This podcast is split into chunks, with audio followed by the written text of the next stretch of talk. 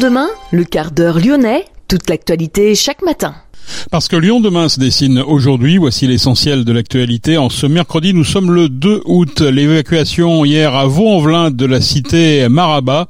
Une trentaine de squatteurs ont été évacués, dont 5 mis à l'abri. Impossible de prendre le train hier à Tarare en direction de Lyon. Une panne de signalisation qui aurait été réglée ce matin. Une péniche à la dérive sur le Rhône. Elle a dû être remorquée au niveau de Chasse-sur-Rhône. Le cimetière de Grigny a pu rouvrir ses portes hier. Il était fermé depuis ce week-end en raison de la présence d'un nid de frelons. Le délai d'obtention d'un rendez-vous pour refaire un titre d'identité a été divisé par deux en trois mois, c'est ce qu'assure la préfecture. La métropole de Lyon assure avoir doublé son budget début 2023 pour enlever les tags. Des solutions existent pour une solution plus pérenne. Explication avec la vice-présidente de la métropole en charge du traitement des déchets, Isabelle Potiot, dans cette édition. Et puis en basket, Amine Noua quitte l'Asvel pour la Poêle Olonne. Lyon demain, le quart d'heure lyonnais, toute l'actualité chaque matin Gérald de Bouchon. Bonjour à toutes, bonjour à tous. L'évacuation hier de la cité Maraba, une trentaine de squatteurs ont en effet été évacués, dont cinq mis à l'abri, en majorité euh, des Roumains et des Serbes qui occupaient de façon illicite dix chalets situés dans les jardins ouvriers de la cité. Deux adultes et trois mineurs, dont une mineure enceinte, ont été mis à l'abri auprès de l'armée du salut, précise la préfecture. 50 personnes avaient été recensées le, le 26 juillet par les services préfectoraux, mais beaucoup étaient partis hier lors de l'intervention policière. Désormais vide. Les 30 chalets qui constituent la cité Marabat à Vaux-en-Velin devraient être désamiantés puis démolis. Impossible de prendre le train hier à Tarare en direction de Lyon. En fin d'après-midi, une panne de signalisation à la gare de Tarare perturbait le trafic entre Roanne et la métropole de Lyon. La reprise du trafic a pu avoir lieu hier dans la soirée. Une péniche à la dérive sur le Rhône, elle a dû être remorquée au niveau de Chasse-sur-Rhône. Une avarie moteur sera à l'origine de cet incident. Les deux occupants de la péniche de 20 mètres de long ont contacté les secours ils n'arrivaient plus à naviguer. Leur péniche était littéralement entraînée par le courant. Aussitôt, les sapeurs-pompiers spécialisés ont mis à l'eau leur embarcation afin de procéder aux premières reconnaissances. L'incident moteur était confirmé. Le remorquage de la péniche jusqu'à la berge côté Chasse-sur-Rhône où elle a été amarrée a permis d'éviter tout accident. Les deux occupants doivent désormais engager les réparations nécessaires dans l'espoir de pouvoir reprendre rapidement la navigation. Le cimetière de Grigny a rouvert ses portes hier. Il était fermé depuis le week-end dernier en raison de la présence d'un nid de frelons asiatiques, un nid aussi gros qu'un ballon de basket, soit entre 600 et 1200 insectes. La société Rhône Nuisible, installée à Saint-Bonnet-de-Mur, a réalisé l'intervention. Les nids peuvent atteindre jusqu'à un mètre de diamètre si l'homme n'intervient pas. Le frelon asiatique est dangereux pour l'homme, mais il tue également les abeilles. Le délai d'obtention d'un rendez-vous pour refaire un titre d'identité a été divisé par deux en trois mois, c'est ce qu'assure la préfecture du Rhône. De 61 jours au 1er mai, on est passé à 28 jours.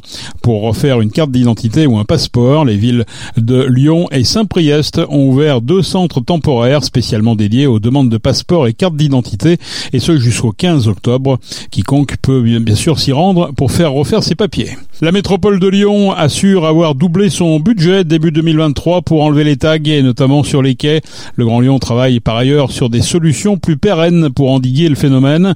Nous avons rencontré Isabelle Potiot, la vice-présidente de la métropole de Lyon, en charge du traitement des déchets. Faut pas oublier qu'on a un plan de détagage annuel, que pour 2023, on s'est bien rendu compte qu'on avait eu une hausse des tags et des incivilités. Et du coup, on a, dès le début d'année, on avait déjà doublé euh, le budget des tagages.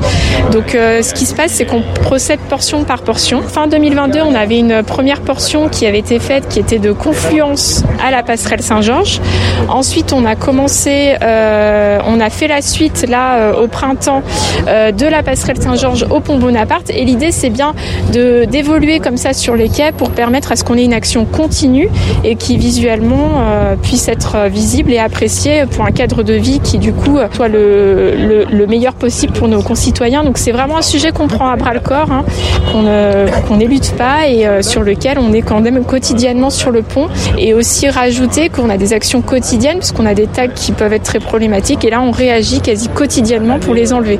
Donc on a à la fois cette action de long cours où on détague portion par portion et on a les actions récurrentes quotidiennes euh, qui, qui sont là pour euh, de manière générale euh, permettre un, niveau. Alors le, forcément il peut y avoir des des insatisfactions, mais on fait au mieux et on a, on a doublé les budgets et on va prévoir aussi des opérations plus spécifiques de fond en compte sur certaines portions qui le nécessiteraient réellement.